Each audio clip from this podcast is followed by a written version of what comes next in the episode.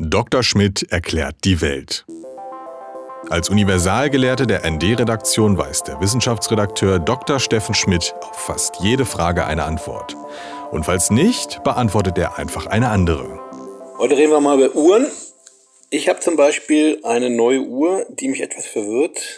Ähm, was ich nicht wusste, ist, dass wenn ich die Türe schließe und äh, sozusagen einem dunklen Raum befinde, mich befinde und es noch ein Spalt breit Licht fällt da rein, dann leuchtet die Uhr. Also das Zifferblatt leuchtet. Das ist aber nicht der Fall, wenn ich die Tür ganz zumache sozusagen und, äh, und ich im totalen dunklen Raum bin. Das verwirrt mich eigentlich. Ich meine, was ist das für eine Uhr? Was, weißt du da, kannst du da Aufklärung geben? Tja, also da habe ich auch nur den Vorschlag. Also ich habe eine, auch eine, eine, eine Armbanduhr, die allerdings keine, keine, sowieso keine Leuchtziffern und Leuchtzeiger besitzt. Äh, ich weiß nicht, ob deine jetzt welche hatte. Hat sie oder hat sie nicht? Äh, also, na, wie gesagt, das ist praktisch, äh, das blitzt nur auf, wenn eine Lichtquelle ah, noch blitzen, da ist. Ein ganz klein bisschen. Blitzen, blitzen kann meine auch, weil, weil die, die, die Ziffern und die, und die, die Zeiger äh, die sind poliert, polierter Edelstahl oder irgend sowas in der Preislage, also die, die glänzen. Ja, also meins leuchtet schon, das glänzt nicht, das leuchtet. Naja, das ist dann auch was anderes. Also, äh, wie gesagt, du hast ja wahrscheinlich dann eine Uhr eigentlich mit, mit äh, Leuchtmarkierungen auf, auf dem Zeiger und auf dem Ziffernblatt. Und da sollte man eigentlich annehmen, wenn die, Ta wenn die beim Rumlaufen im richtigen Licht ist, dann müsste diese Leuchtfarbe, die da auf den Strichen drauf ist und auf den Zeigern, äh, nachleuchten. Der wunde Punkt allerdings ist, die braucht wirklich Licht. Und wenn, wie es im Winterhalbjahr der Fall ist, die Uhr mehr oder minder die meiste Zeit, die meiste lichte Zeit sozusagen unterm Ärmel verbringt, also dann auch mehr oder minder im Dustern, dann äh, passiert da natürlich nichts. Und du meinst ja praktisch, meine, meine Ziffern, die würden sich sozusagen, wenn ich jetzt äh, nicht in geschlossenen Räumen mich aufhalten würde, sondern tatsächlich immer im Freien. Würdest du das mal im Sommer mit kurzen Ärmeln äh, nochmal studieren, das Phänomen, dann wird sich da wahrscheinlich eine, eine, doch eine Verbesserung der Leuchtkraft ergeben. Ja, du meinst, das lädt sich dann auf oder was? Ge gewissermaßen, so könnte man das formulieren. Also diese sogenannten Leuchtfarben, äh, oder müsste man eigentlich besser gesagt Nachleuchtfarben sagen, äh, weil sie eben nachleuchten. Die nutzen einen Effekt, der, der schon ziemlich lange bekannt ist, wenn noch, äh, als er entdeckt worden ist, wahrscheinlich noch kein Mensch verstanden hat, wie er funktioniert.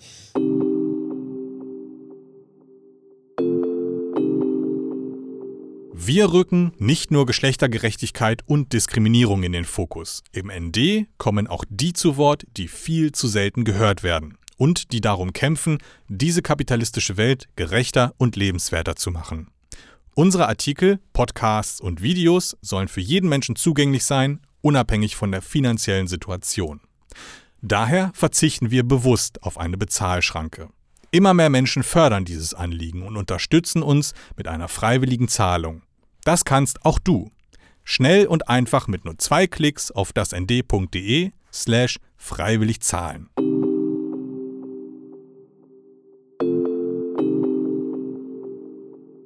Also es gibt Berichte von schon aus dem 17. Jahrhundert, also von 1602, da soll ein Mensch in Bologna ein, den, ein, einen Leuchtstein gefunden haben, besser gesagt hergestellt haben, also ein äh, mineralisches Objekt. Der, der, war Zauberer oder Chemiker vom Beruf oder was? Äh, na, der war wahrscheinlich Alchemist. Ich vermute mal stark, dass er, wie, wie Alchemisten das gemacht haben, alle möglichen Sachen versucht hat zusammen zu erhitzen und dann mhm, und bei einer Sache kam eben äh, Schwefelbarium oder Bariumsulfid mit, mit Dora hin, also eine Verbindung aus Barium, dem Schwermetall Barium und, und dem äh, Element Schwefel. Und viele Sulfide besitzen die Fähigkeit, äh, wenn sie in, in helles Licht kommen, oder sei es auch nur helles UV-Licht, was man ja mit dem Auge selber nicht sieht, also wir jedenfalls nicht, die Schmetterlinge wohl schon, äh, dann leuchtet, dann leuchten die, diese Stoffe. Also Zinksulfid kann, kann sowas auch, äh, äh, Calciumsulfid und eben, wie gesagt, Barium und Strontium. Das, und das ist in meiner Uhr drin, oder? Ja, sowas wird wahrscheinlich da drin sein. Früher verwendet man zum Teil auch äh, Mischungen aus solchen lumineszierenden Substanzen und äh, Radium. Eben, ich dachte immer, das wäre radioaktiv. Also als radioaktives. Davon ist man aber erfreulicherweise für die Leute, die das in den Uhrenherst bei den Uhrenherstellern die Zifferblätter gestalten, abgekommen. Denn das gab bis, bis in die, ich glaube, bis in die 20er oder 30er Jahre, bis man dann endlich klar, klar wusste, woran es liegt, dass äh, die äh, vorwiegend Frauen waren das, die die Uhrenziffernblätter äh, mit den entsprechenden Leuchtziffern bemalt haben. Die kriegten sehr häufig irgendwelche Krebserkrankungen im Bereich Ma äh, Mund, äh, Kiefer, Knochen. Und lange hat man nicht verstanden, was das ist, weil als, das, als die Radioaktivität entdeckt worden ist, hatte ja noch keiner so richtig auf dem Schirm, dass das irgendwie gefährlich ist. Es gab ja zu Zeiten sogar Werbung für radiumhalte Zahnpasta. Wirklich? Ja, ernsthaft. Also sicheres Mittel, äh, zahnlos zu werden, würde ich denken. so wie Urin als Hustensaft. Ja, also, also jetzt, äh, radioaktiv war irgendwie wahrscheinlich schon durch das Wort aktiv war das lange ziemlich positiv belegt. Aha.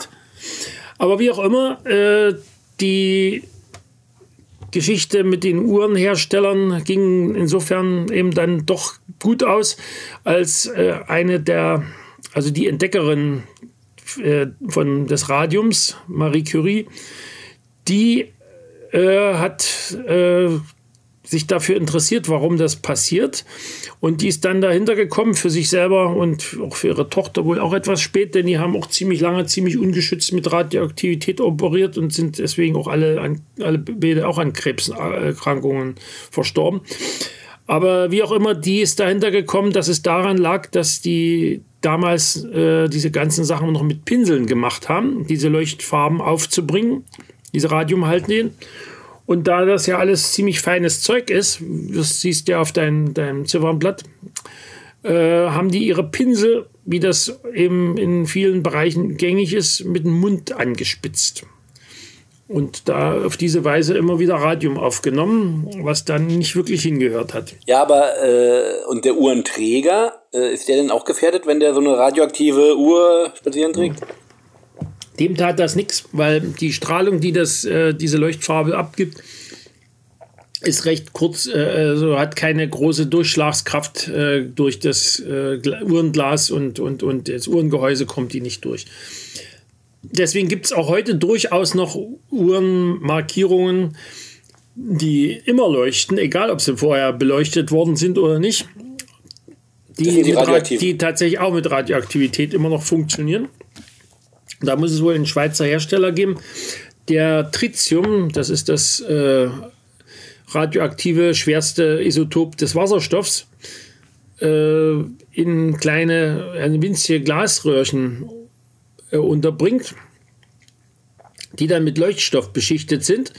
Und dieser Leuchtstoff wird durch die Bestrahlung mit der, mit, von dem Tritium, äh, leuchtet der praktisch auch dann, wenn, wenn vorher kein Licht ist. Also für Uhr, für Taucheruhren äh, ist das wahrscheinlich eine ziemlich interessante Sache, aber es ist natürlich ähm, ein ziemliches Gepuzzle, wenn du diese ganzen Glasröhrchen dann immer auf die, auf die Uhrenblätter kleben musst. Selbst mit Maschine wird das wahrscheinlich nicht ganz ohne sein. Und deine Uhr kann die jetzt leuchten oder nicht? Nee, meine leuchtet gar, gar, gar nicht. Die, die reflektiert nur. Du brauchst auch nachts kein Uhren, keine Uhren, Uhrzeitinformationen? Dann habe ich ja noch den Wecker. Ach so, okay. Und wenn ich bei dem Wecker auf den Knopf drücke, dann, dann wird das Ziffernblatt beleuchtet. Der Wecker hat leider auch nichts, keine Leuchtziffern mehr. Früher war das bei Weckern ziemlich gängig. Ja, ja, genau. Und äh, du hast einen Digitalwecker oder hast du einen ganz normalen? Also praktisch so mit, also mit Zifferblatt. Also unserer hat ganz normale Zeiger. Die lassen, das, diese Dinger lassen sich nämlich in der Regel leichter stellen, finde ich. Ah ja, okay, das ist richtig, ja. Und da muss man darauf achten, dass sie nicht laut ticken. Äh, das, äh, das passiert ja nur bei denen, die einen Sekundenzeiger haben, ja. der, der nachts weiterläuft. Also ja, ja, genau. wir, haben, wir, haben, wir haben zwei solche Uhren. Die eine hat so einen Sekundenzeiger, der aber nur läuft, wenn das Wegwerk abgeschaltet ist, weil der Sekundenzeiger gleichzeitig auch die Wegzeit äh, einstellt. Aber das ist ausgesprochen doof, das Teil. Das musst du nämlich tatsächlich durch auf den Knopf drücken, so lange rumlaufen lassen, bis es auf der Wegzeit steht. Während bei dem anderen Wecker hat man einfach ein Rädchen dran, wo sich das schlicht einstellt. Mein Sohn hat so ein digitales Teil und beziehungsweise meistens benutzt er ja, wie viele andere Menschen auch, das Handy als Wecker. Oder das ja dann letztlich auch gewissermaßen digital einstellst. Aber heißt es nicht, man soll nicht neben seinem Handy schlafen, weil das so äh, auch irgendwie abstrahlt, Elektronen, Elektrosmog-mäßig oder so? Naja. Was ist da deine Ansicht? Das ist eine schwierige Sache, weil wie, wie, wie kommst du überhaupt noch ohne Elektrosmog durchs Leben? Ja. Also ich meine, ich habe mal, es gibt ja von, von meiner, vom Hersteller meines Routers gibt es so eine, so eine Handy-App, mit der man das das WLAN messen kann Aha. in der Umgebung und welche Sachen davon, welche Netze eventuell stören, das eigene. Und äh, wenn ich das anschalte, dann habe ich also in, in der näheren Umgebung mindestens äh, 10, äh, 10 bis 12 WLANs, die ich hier empfange. Das heißt, der, und die laufen ja sowieso nachts durch bei den meisten Leuten. Das heißt also, die, das Handy da in der Nähe wird wahrscheinlich äh, nichts ausmachen. Keinen, keinen großen Mehrbetrag äh, bringen. Also das, das ist ja überhaupt das Problem, finde ich, bei den ganzen äh, Untersuchungen über die Risiken von, von Elektrosmog.